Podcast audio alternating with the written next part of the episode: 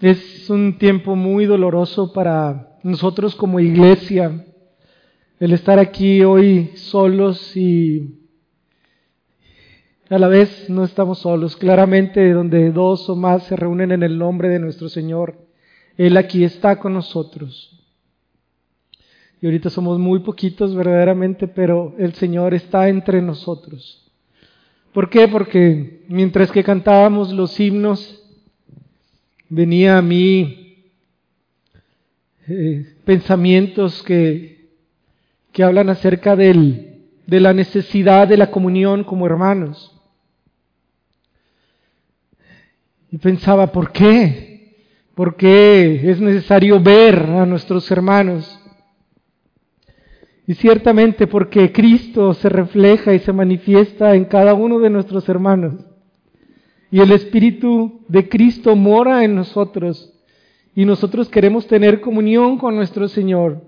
Y cuando venimos a la iglesia y vemos a nuestros hermanos, a quien estamos viendo también es a nuestro Señor Jesucristo, quien se manifiesta y se refleja a través de nuestros hermanos. Y por eso los extrañamos tanto. Y por eso extrañamos tanto cada servicio de adoración. Porque cuando estamos aquí reunidos podemos ver a nuestro Señor Jesucristo reflejado y manifiesto en cada uno de nuestros hermanos.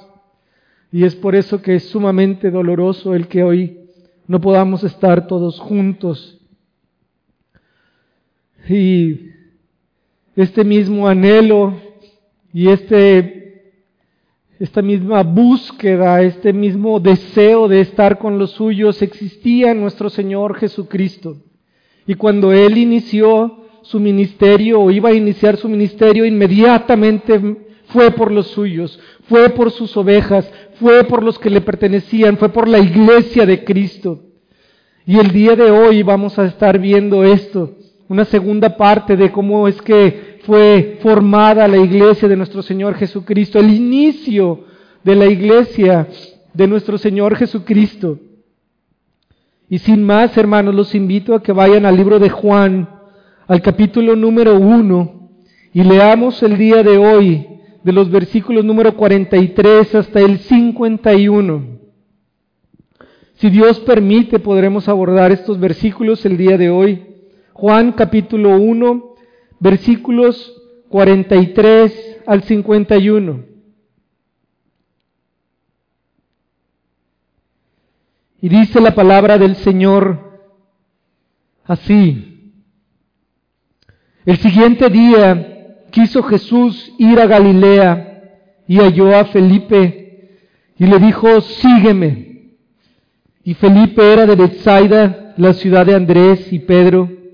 Felipe halló a Natanael y le dijo, hemos hallado a aquel de quien escribió Moisés en la ley así como los profetas, a Jesús, el hijo de José de Nazaret.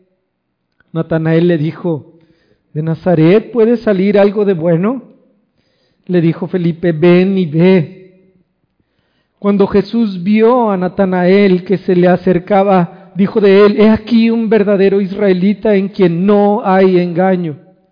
Le dijo Natanael, ¿de dónde me conoces? Respondió Jesús y le dijo, antes que Felipe te llamara, cuando estabas debajo de la higuera, te vi.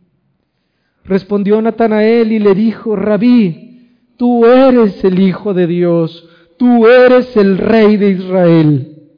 Respondió Jesús y le dijo, porque te dije, te vi debajo de la higuera, ¿crees? Cosas mayores que estas verás. Y le dijo, de cierto, de cierto os digo, de aquí adelante veréis el cielo abierto y a los ángeles de Dios que suben y descienden sobre el Hijo del Hombre. Amén. Vamos a orar. Oh bendito Padre,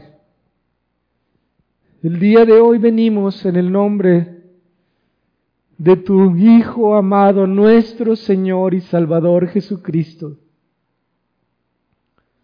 para pedir, Señor, de ti, de tu presencia, de tu Espíritu, de tu evangelio, de tu palabra, de tu Hijo Jesucristo, Señor. Padre, te necesitamos tanto el día de hoy.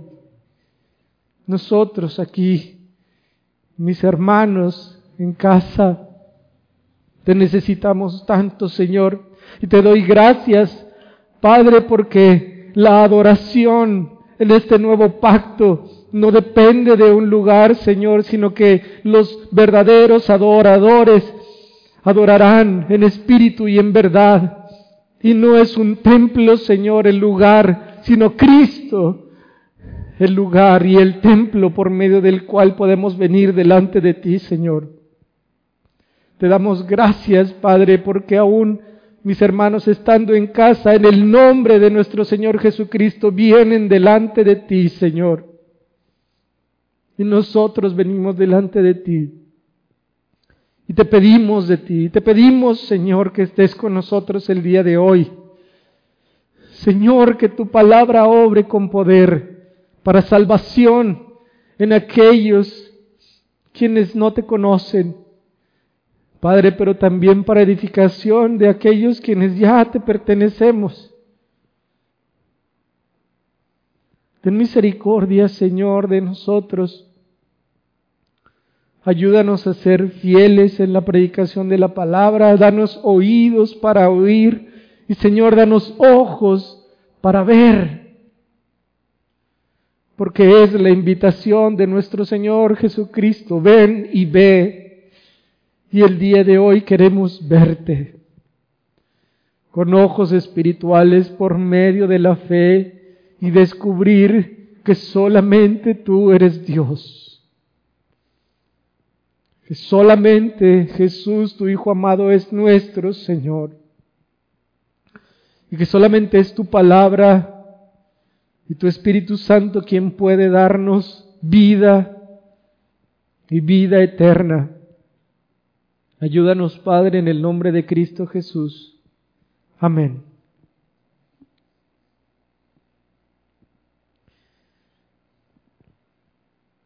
Dice el libro de Juan en el capítulo número 1, los versículos número 43 y 44, lo siguiente. El siguiente día quiso Jesús ir a Galilea y halló a Felipe y le dijo, sígueme. Y Felipe era de Bethsaida, la ciudad de Andrés y Pedro. Anteriormente hemos visto cómo Juan el Bautista está apuntando y diciendo, he aquí el Cordero de Dios que quita el pecado del mundo. Y el siguiente día, he aquí el Cordero de Dios. Y entonces escucha Andrés y el segundo discípulo. Y ellos vienen a nuestro Señor Jesucristo. Y el Señor Jesucristo les dice, ven y ve. Andrés al siguiente tiempo va con Pedro y le predica del Mesías. Hemos hallado al Mesías y entonces Pedro viene con el Señor. Entonces ya eran tres discípulos. Pero dice la palabra aquí que el siguiente día quiso Jesús ir a Galilea y halló a Felipe. Y de lo que podemos entender en esta pequeña porción de la escritura es del gran amor de nuestro Señor Jesucristo y de la búsqueda que Él tiene por los suyos. Nuestro Señor Jesucristo no perdió ni un solo segundo cuando estuvo aquí en la tierra. Todo el tiempo que nuestro Señor Jesucristo estuvo aquí en la tierra fue aprovechado para bien y Él todo el tiempo vivió para la honra y gloria de Dios absolutamente. Y era necesario ir a Galilea. ¿Por qué? Porque ahí iba a encontrar a uno de los suyos. Esto de lo que nos habla es de un Señor, nuestro Señor Jesucristo, que cumple con el ministerio para el cual fue enviado aquí a la tierra. Y como pastor va y busca a sus ovejas. Y Felipe era una oveja de nuestro Señor Jesucristo. Entonces nuestro Señor Jesucristo al siguiente día quiso, Él quiso voluntariamente ir a Galilea y estando en Galilea halló a Felipe. Y cuando ve a Felipe, lo único que le dice es, sígueme, sígueme. Al decirle, sígueme, él está diciendo, tú eres mi discípulo, tú me perteneces, tú eres mi oveja, he venido por ti.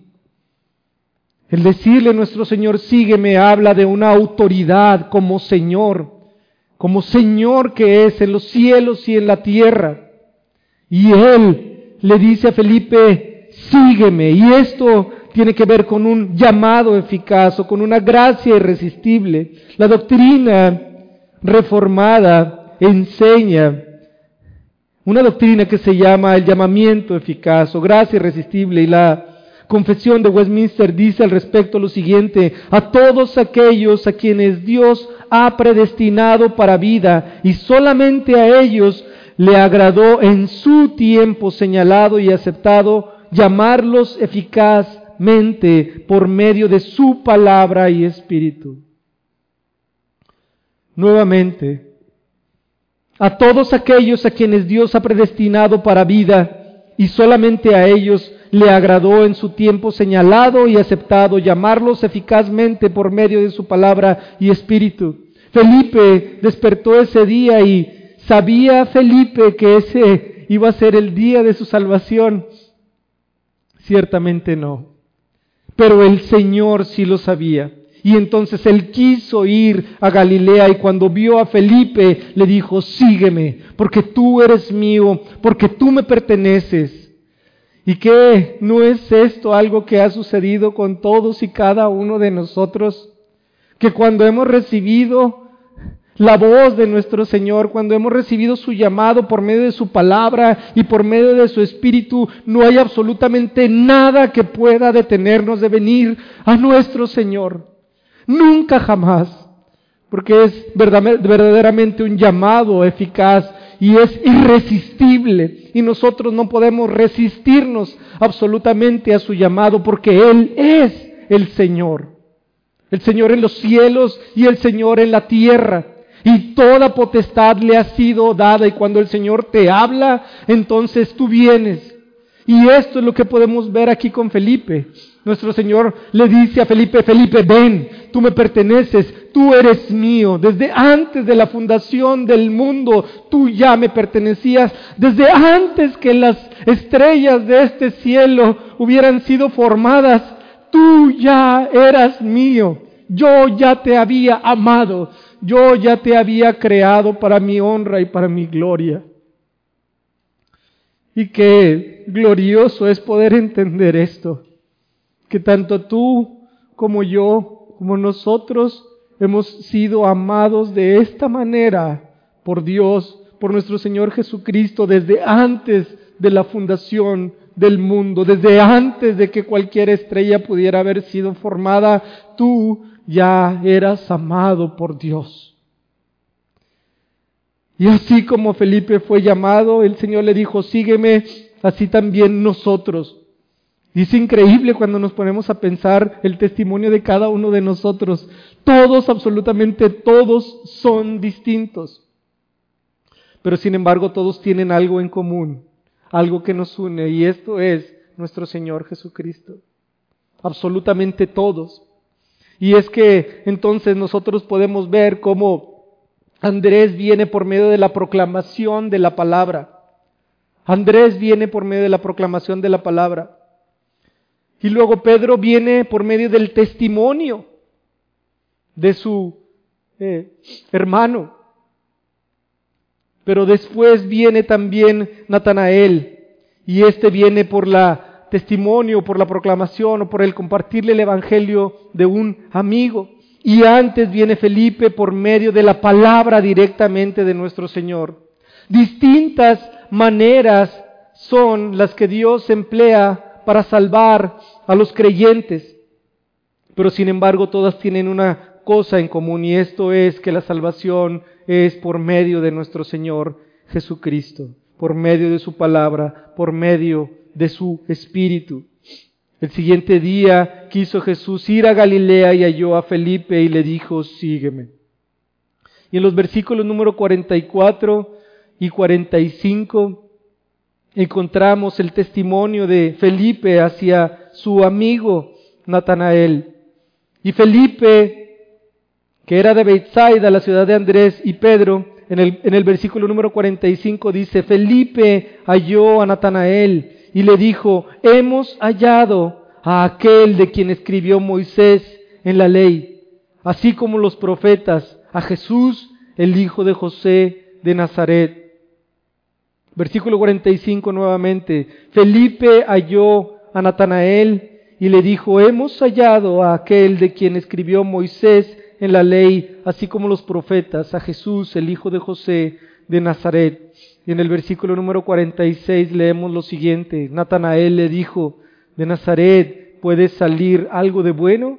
Le dijo Felipe, ven y ve. Le dijo Felipe, ven y ve. Felipe vino por el llamado de nuestro Señor Jesucristo, quien le dijo, sígueme, Felipe. Y Felipe se convirtió en un discípulo de nuestro Señor. Y ahora Felipe inmediatamente va y comparte las buenas nuevas a su amigo Natanael. Y lo encuentra y va y busca a, Natanael con el mismo espíritu de nuestro Señor Jesucristo. Y cuando está con Natanael le dice, hemos hallado a aquel de quien escribió Moisés en la ley, así como los profetas, a Jesús, el hijo de José de Nazaret. La forma en la cual nosotros compartimos el Evangelio es, tiene una multiplicidad de formas. Nosotros podemos compartir el Evangelio de muchas y distintas maneras.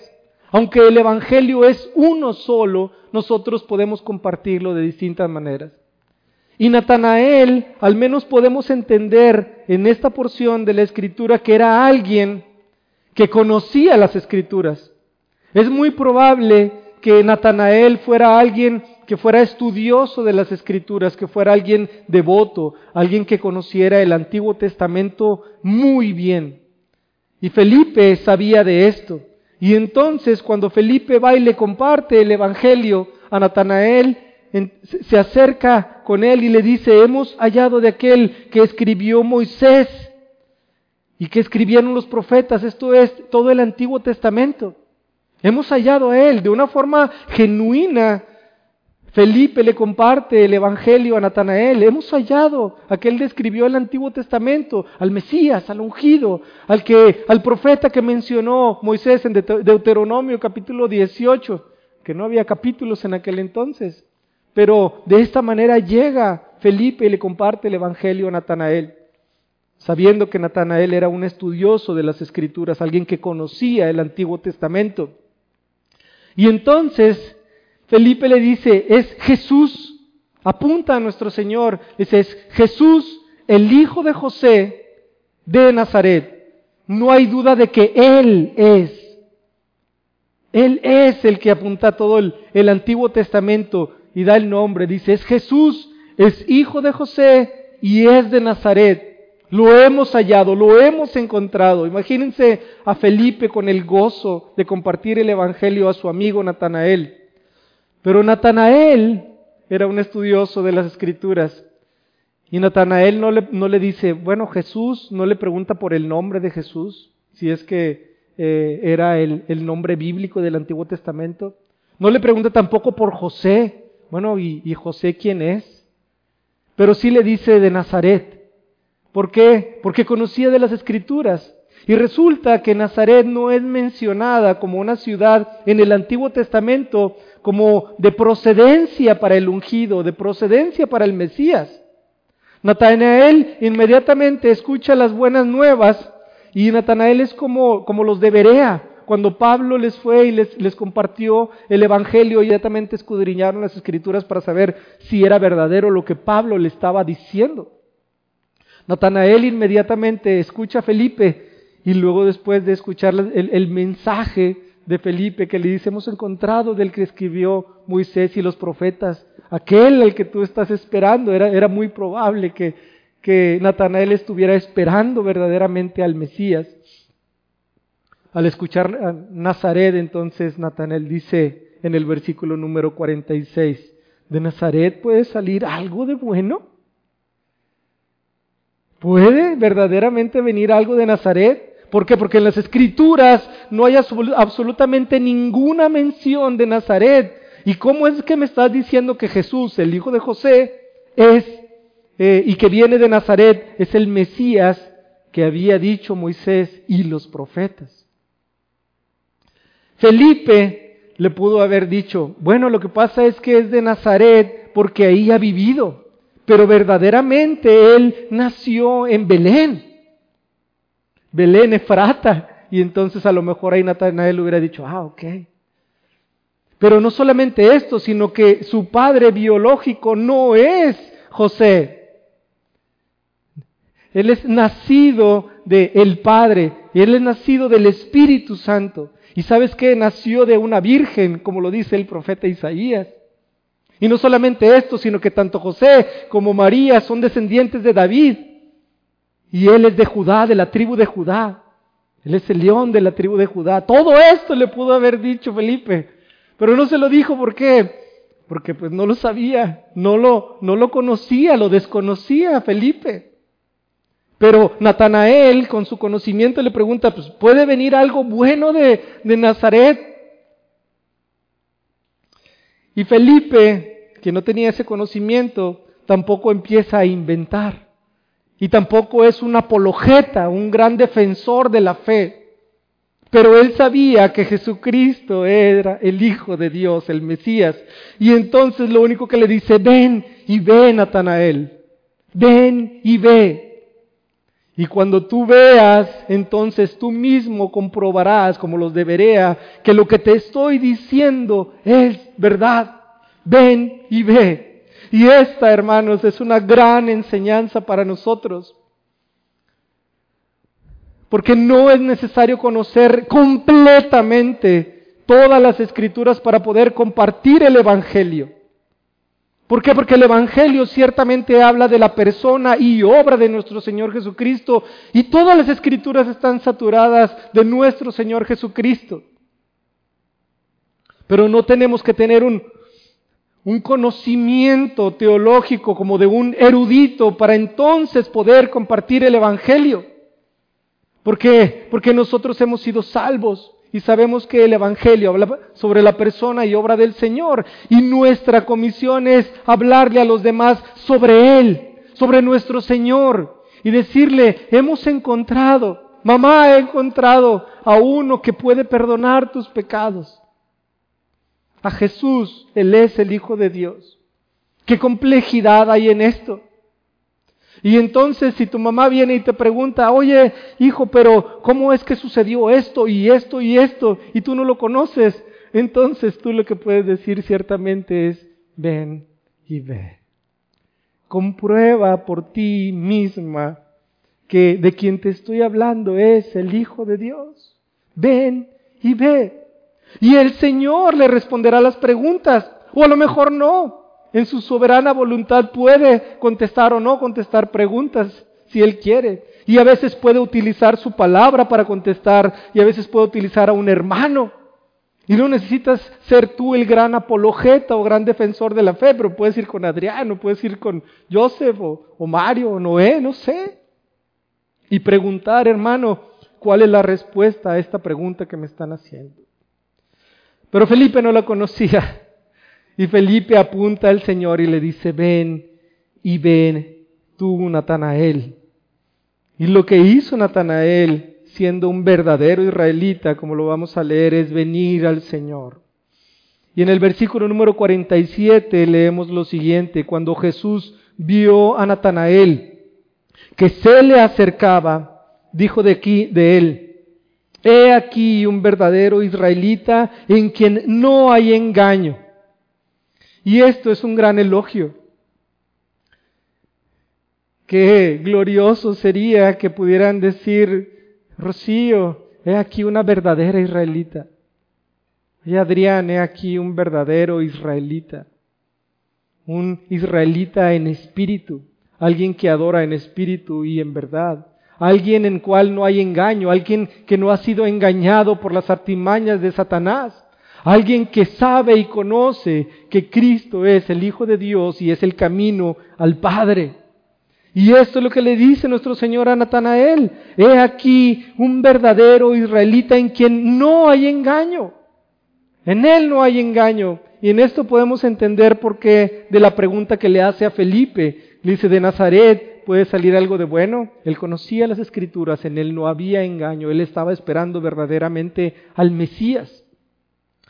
Y entonces vemos en el versículo número 48 cómo se le acerca Natanael y le dice, le dijo Natanael a nuestro Señor, ¿de dónde me conoces? ¿De dónde me conoces? ¿Por qué me dices que yo soy un verdadero israelita? Y respondió Jesús y le dijo, antes que Felipe te llamara, cuando estabas debajo de la higuera, te vi. Antes que Felipe te llamara, cuando estabas debajo de la higuera, te vi. Yo te vi. Nuestro Señor Jesucristo le dice a Natanael. ¿Qué le pudo haber contestado nuestro Señor Jesucristo a Natanael? Pues a lo mejor todas esas preguntas, ¿por qué era de, de Nazaret o no era de Nazaret? Y a lo mejor ante esa pregunta hubiera salido una siguiente y una siguiente y una siguiente y una siguiente, como en muchas de las ocasiones nos encontramos con gente que conoce de las escrituras y que hace una pregunta, pero solamente para ir a la siguiente y a la siguiente y a la siguiente, porque no creen verdaderamente. Pero Natanael era un verdadero israelita, era alguien que esperaba al Mesías. Y entonces nuestro Señor Jesucristo, en lugar de, contestarle de una manera teológica, por así decirlo, aunque sí es teología esto, le dice, antes que Felipe te llamara cuando estabas debajo de la higuera te vi. Y cuando le dice eso, entonces Natanael entiende que Jesús era el Hijo de Dios, que Él era el Rey de Israel, que Él verdaderamente era el Mesías. ¿Por qué? Porque lo que cualquier cosa, no sabemos qué, pero cualquier cosa que hubiera estado haciendo Natanael debajo de la higuera era algo muy privado, era algo muy personal, era algo que solamente Natanael lo sabía y Dios. A lo que apunta esto es a la omnisciencia de Dios, aquel que todo lo ve. Y Natanael, sabiendo de las escrituras, entonces el Señor le, redarguye y le dice, antes que te llamara Felipe cuando estabas debajo de la higuera, yo te vi, yo vi lo que estabas haciendo. ¿Qué es lo que estaba haciendo Natanael? Nunca lo vamos a saber. Menos cuando estemos en la presencia de nuestro Señor y esté ahí Natanael, entonces le preguntaremos, ¿qué estabas haciendo debajo de la higuera? Y él nos va a contestar, eh, a lo mejor de otra manera, porque el de las preguntas es Natanael. Pero sin embargo, era algo privado, era algo que solamente él conocía, alguna confesión, alguna oración, alguna petición, algo que Natanael conocía, algo que era muy personal y privado. Y de lo que podemos entender que habla este versículo es de la omnisciencia de Dios. Nuestro Señor Jesucristo, siendo verdaderamente hombre, es verdaderamente 100% Dios. Y entonces le dice, yo te vi antes de que Felipe te llamara cuando estabas debajo de la higuera. Nuestro Señor Jesucristo no le da una contestación a sus dudas, sabiendo de las preguntas que tenía Natanael también claramente, pero lo que hace es un milagro. Le hace un milagro delante de él. Y entonces podemos ver la, variedad o la multiforme eh, eh, gracia que es desplegada por nuestro Señor Jesucristo, por Dios, en la salvación de cada uno de nosotros. Porque entonces cuando Él hace este milagro delante de Natanael, Natanael, responde en el versículo número 49. Respondió Natanael y le dijo, Rabí, tú eres el Hijo de Dios, tú eres el Rey de Israel. El milagro de la omnisciencia, del, conocimiento pleno de nuestro Señor Jesucristo es lo que trae ahora a Natanael. Algunos venimos por la proclamación del Evangelio, otros por el testimonio, otros porque el Señor directamente nos habla a través de su palabra y a través de su espíritu, pero otros a través de milagros, a través de una situación que es incomprensible para nosotros, pero que dan testimonio de que Cristo es el profeta del que había hablado Moisés. Porque una de las características de los profetas en el Antiguo Testamento es que lo que ellos hablaban se cumplía. Pero no solamente esto, sino que Dios les había dado un poder especial para poder hacer milagros. Así es como también después veremos a Nicodemo cuando se acerca a nuestro Señor Jesucristo y le dice, Rabí, sabemos que tú vienes del cielo porque las cosas que tú haces nadie las puede hacer, a menos de que el Padre se las dé. Tú eres un, un profeta.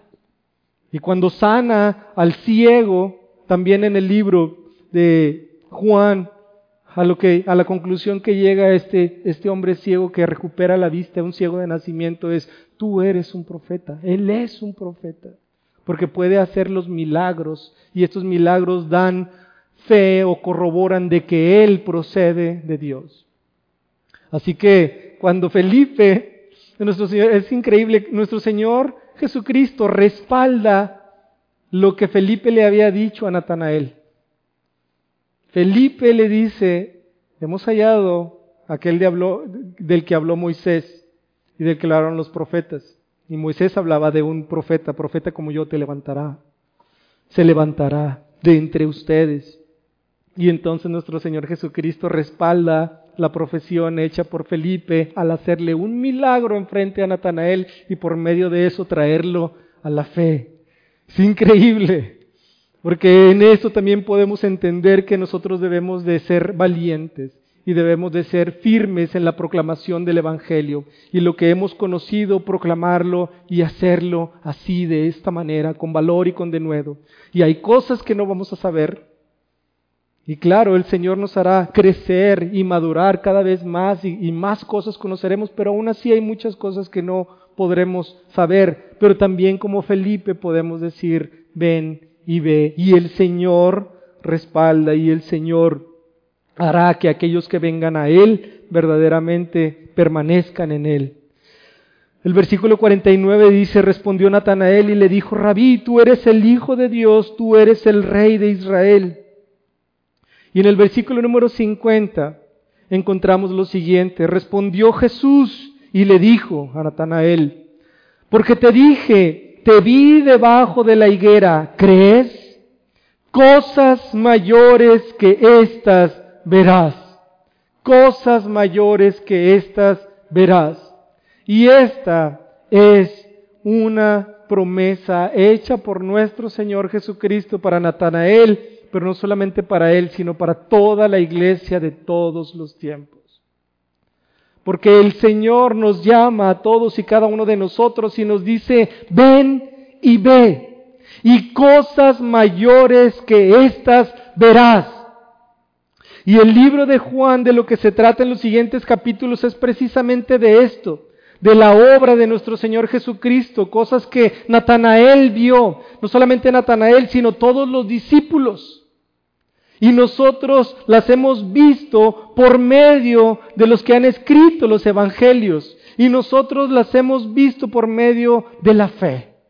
Y aún cosas mayores que estas veremos. Y ayer cuando leía este versículo, venía a mi mente dolor. ¿Por qué? Porque en muchas de las ocasiones nosotros nos desviamos tanto de poner nuestra mirada en nuestro Señor Jesucristo. Tanto, absolutamente, en cada momento estamos desviando nuestra mirada de nuestro Señor Jesucristo. Y es como si este mundo nos estuviera llamando y nos estuviera atrayendo hacia sí.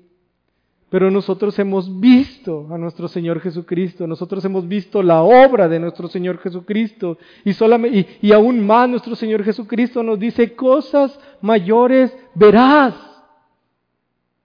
Pon tus ojos en Cristo, es lo que cantamos en, un himno que tenemos de la iglesia. Y lo terrenal sin valor será, es lo que dice. Y la palabra también dice que ojos que, ojo que no vio ni oído oyó, son las cosas que Dios ha reservado o ha preparado para aquellos a los que le aman. Y también está hablando ahí acerca del Evangelio. Y es una promesa dada por Dios para todos nosotros. Y si tú hoy escuchas este mensaje y no has venido a Cristo, y no has buscado de Cristo, llegará el día en el cual estás delante de Él, estarás delante de Él en un juicio. Y ciertamente Él no toma por inocente al culpable.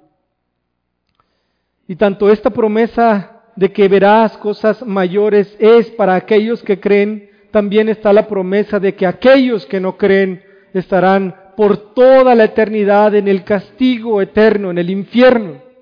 Y el infierno es infierno porque ahí hay ausencia de Dios, porque ahí no mora la gracia de Dios, porque ahí no está la luz de Dios, y ahí todo es oscuridad.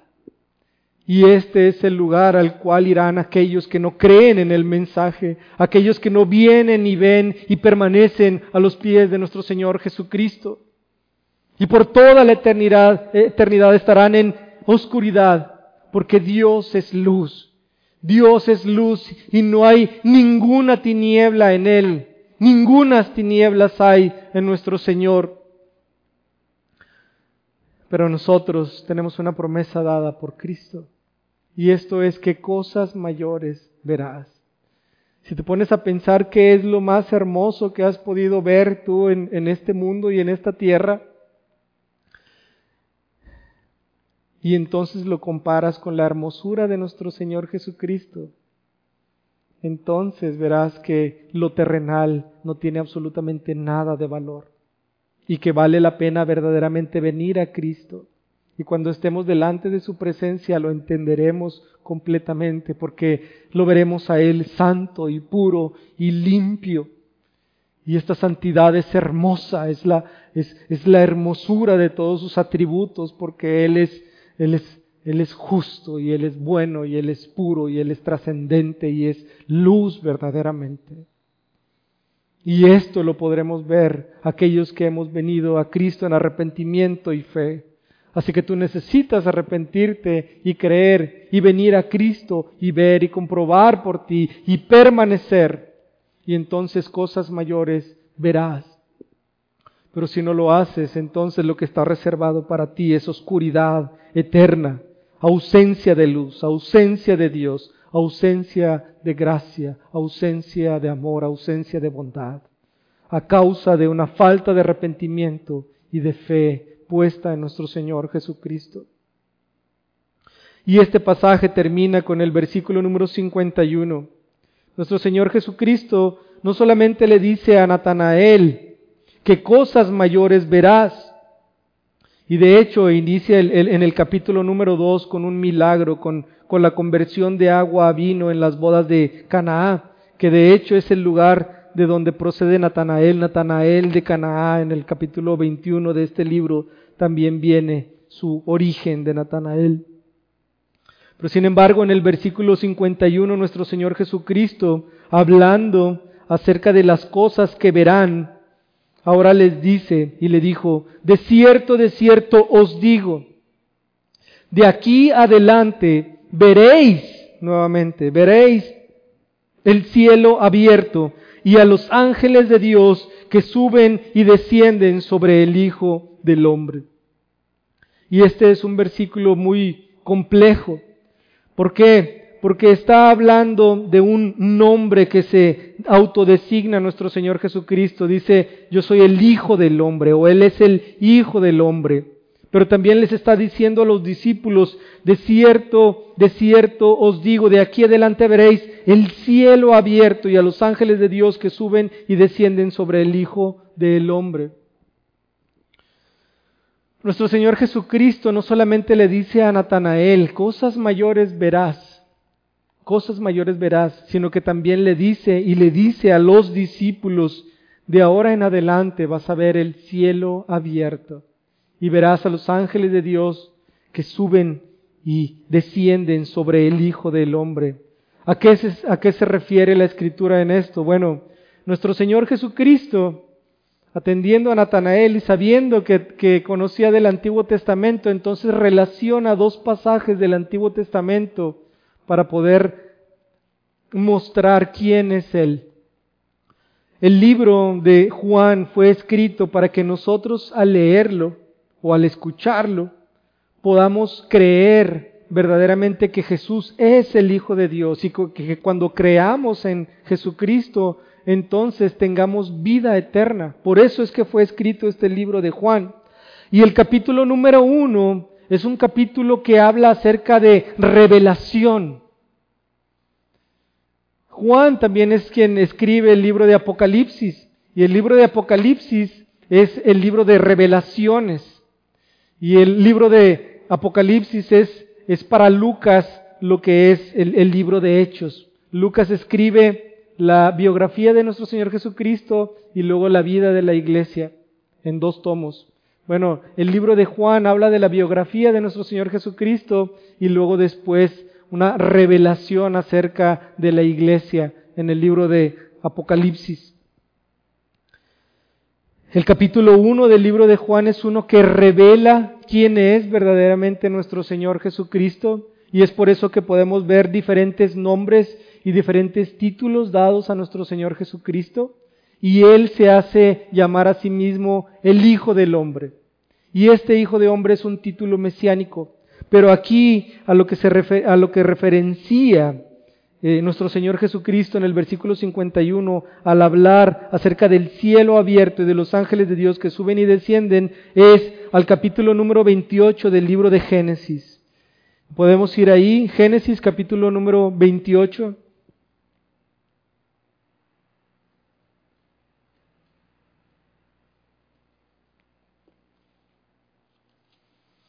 Y los versículos del 10 al 17 leemos lo siguiente. Génesis 28 del 10 al 17. El contexto es uno en el cual Esaú, digo, perdón, Jacob le ha robado la, eh, primogenia a, Esaú, la bendición de, Jacob, eh, perdón, la, la, bendición ha sido robada por, por Jacob y leemos de los versículos 10 al 17 lo siguiente. Salió pues Jacob de, Ber, de Berseba y fue a Harán y llegó a un cierto lugar y durmió ahí porque ya el sol se había puesto. Y tomó de las piedras de aquel paraje y puso a su cabecera y se acostó en aquel lugar.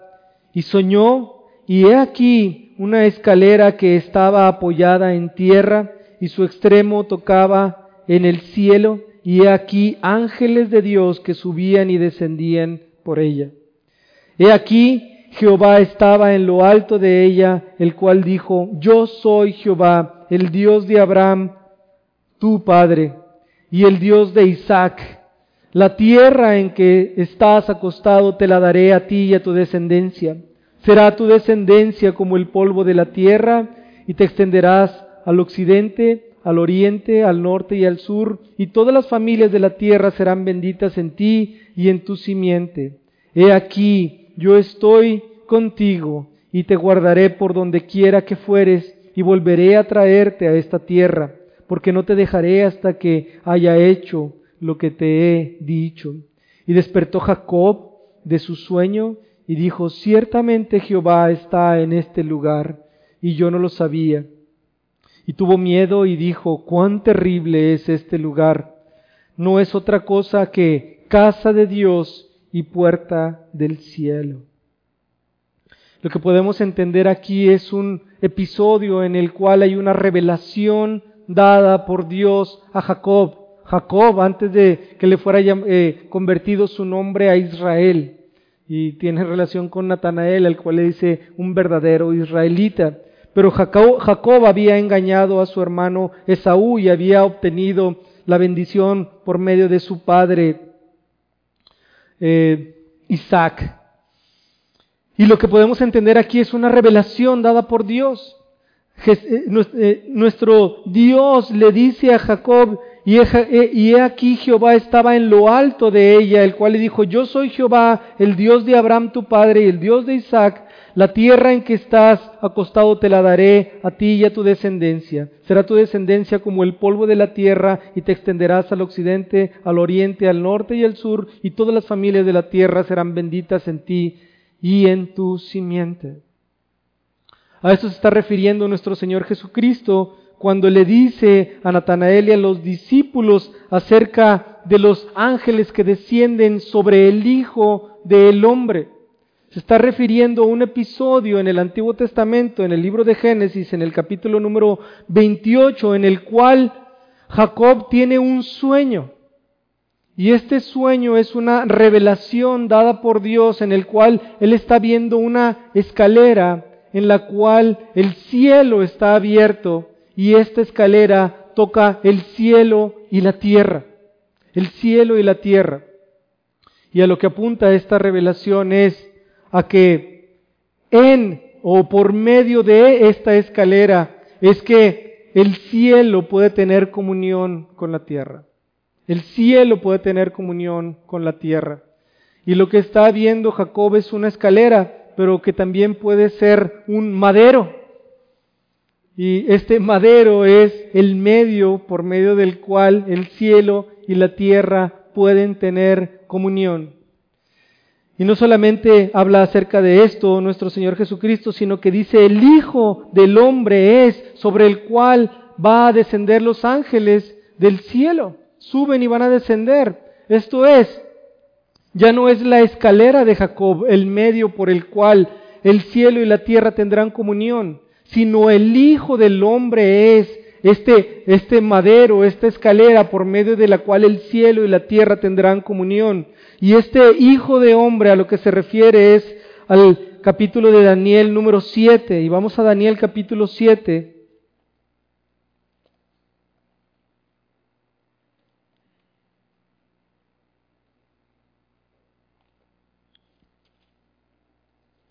Y leemos en los versículos número 13 y 14 lo siguiente. Miraba yo en la visión de la noche y aquí con las nubes del cielo venía uno como un hijo de hombre, que vino hasta el anciano de días y le hicieron acercarse delante de él.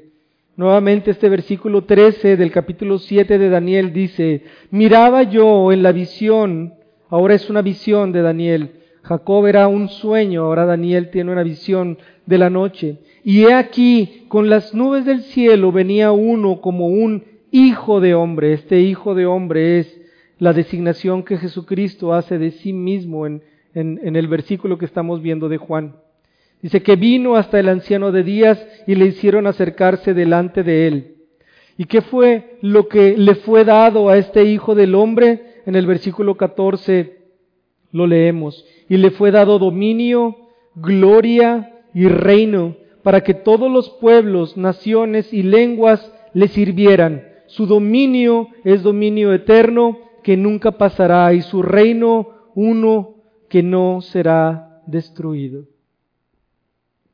Entonces, si leemos Juan capítulo 1, versículo número 51, podemos entender un poco más de lo que a lo que este versículo se refiere. Porque nuestro Señor Jesucristo les dice, de cierto, de cierto os digo, de aquí adelante veréis el cielo abierto y a los ángeles de Dios que suben y descienden sobre el Hijo del el hombre. Previamente nuestro Señor Jesucristo le dice a Natanael, cosas mayores vas a ver. Y de cierto, de cierto os digo ahora que de ahora en adelante van a ver el cielo abierto.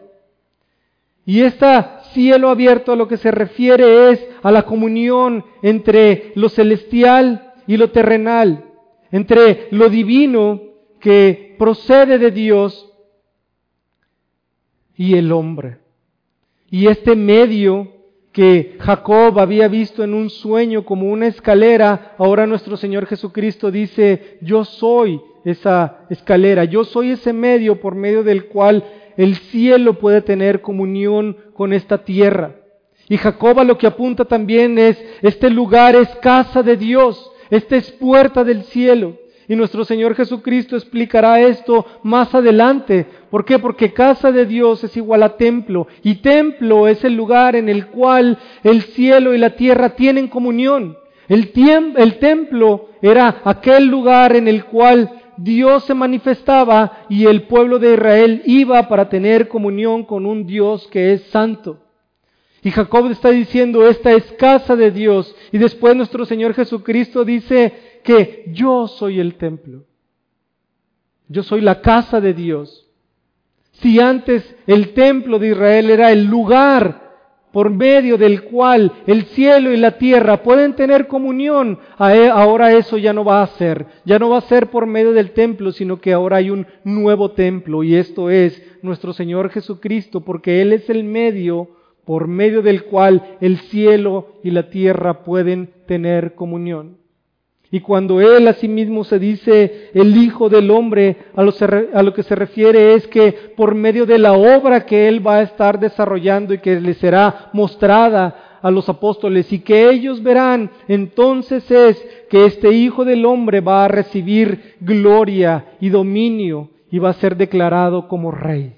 Está confirmando también lo que Natanael dijo de él, tú eres el Hijo de Dios, tú eres el Rey de Israel. Y nuestro Señor Jesucristo le dice, esto es cierto. Yo soy el Hijo del Hombre y al tener esta vida de obediencia perfecta, ir a la cruz, ir al madero, es que el cielo será abierto y nosotros podemos obtener la bendición que una vez le fue dada también a Jacob. Este nombre de Hijo de Hombre aparece en el libro de Marcos, en el capítulo número 14. Hay muchas referencias, pero quisiera que fuéramos al libro de Marcos, al capítulo número 14, y que leyéramos de los versículos 61 al 65.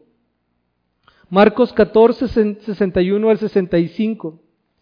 Aquí nuestro Señor Jesucristo está al final de sus días cuando va a ir a la cruz y está delante del, del concilio, delante de los sacerdotes los cuales lo están interrogando. Y en el versículo 61 dice, mas él callaba, nuestro Señor callaba, y nada respondía.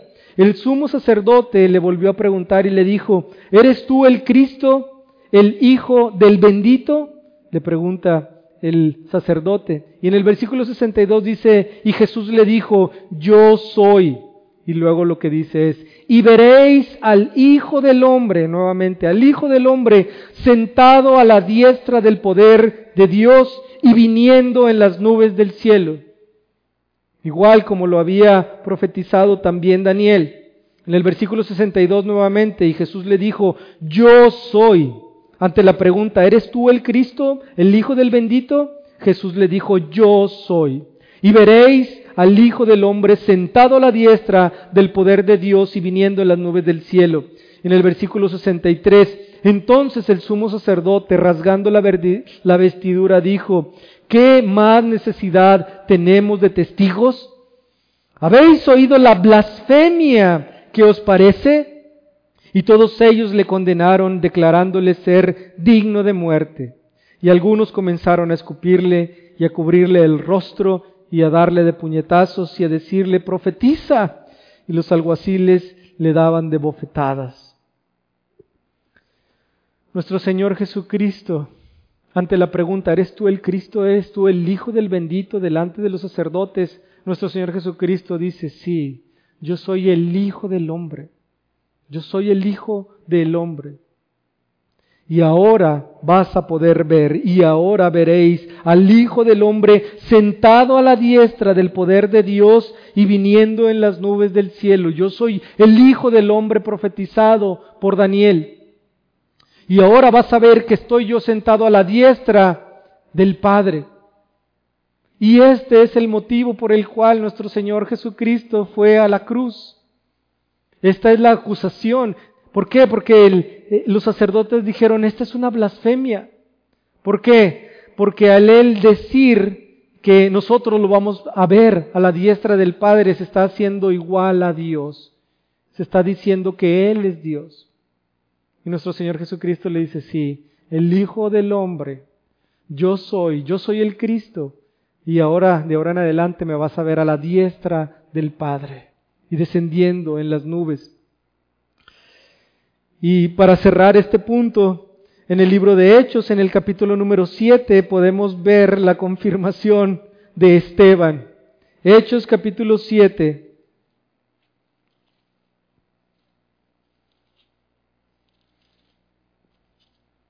versículo 54 al 58. Esteban ha sido apresado por estar predicando el Evangelio y es igualmente llevado con los sacerdotes, aquellos sacerdotes que antes habían cuestionado a nuestro Señor y le habían dicho, ¿eres tú el Cristo? Y a los cuales nuestro Señor Jesucristo le dice, sí, yo soy. Y el Hijo del Hombre, ahora verás al Hijo del Hombre sentado a la diestra del Padre. Y ellos dijeron, eso es blasfemia.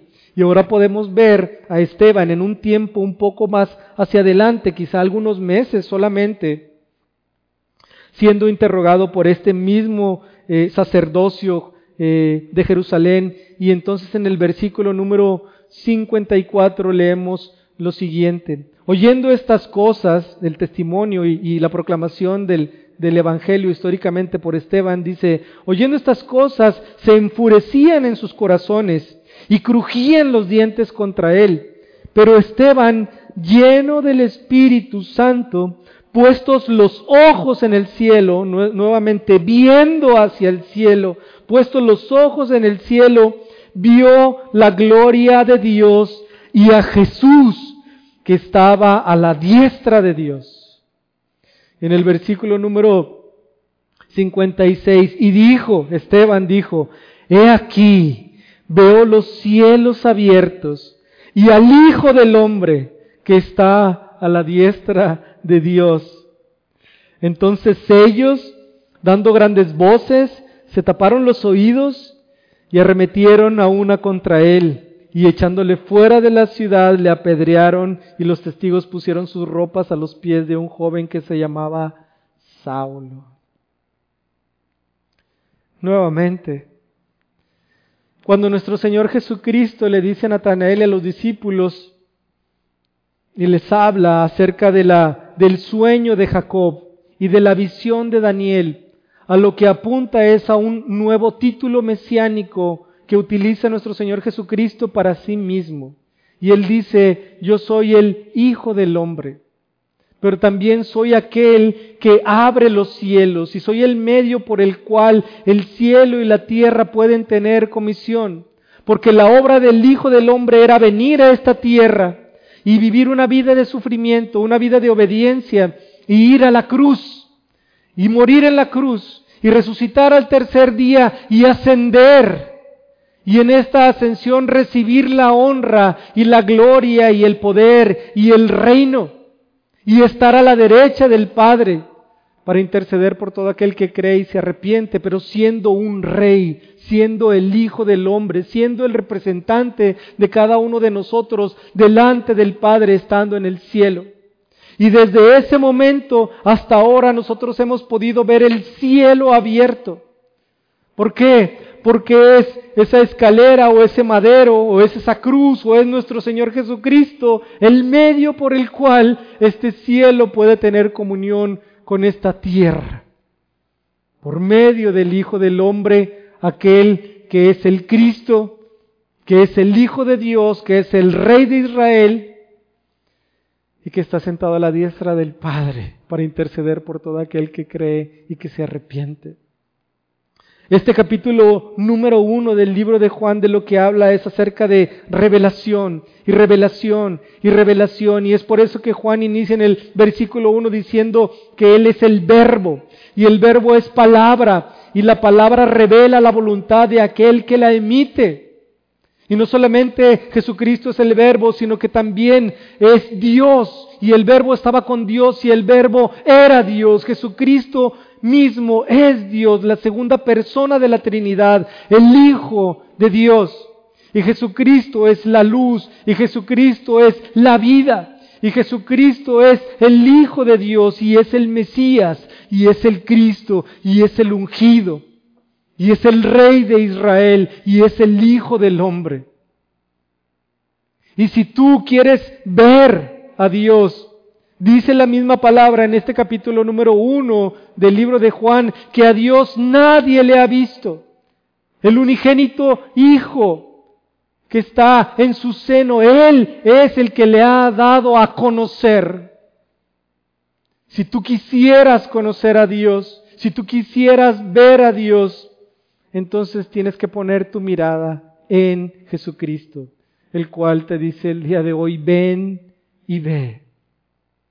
¿Y qué es lo que nosotros veremos? Veremos a un Dios lleno de gracia, un Dios lleno de bondad, un Dios lleno de misericordia, el Hijo de Dios, el Rey de Israel, el Mesías, el Cristo, el cual ha dado su vida en la cruz, en este madero, para que nosotros podamos tener comunión con un Dios que es santo, porque con este sacrificio Él ha pagado por nuestros pecados. Y lo único que busca de ti y de mí el día de hoy es que creamos y que nos arrepintamos. Y para esto entonces hay que venir y ver a nuestro Señor Jesucristo. Vamos a orar.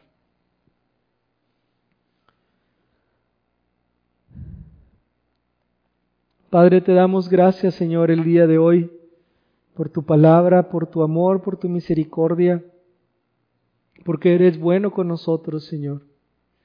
Buscamos hacer todo esto para tu honra y para tu gloria y pedimos, Padre, que bendigas tu palabra, que bendigas tu evangelio, Perdona, Señor, mis faltas y mis omisiones.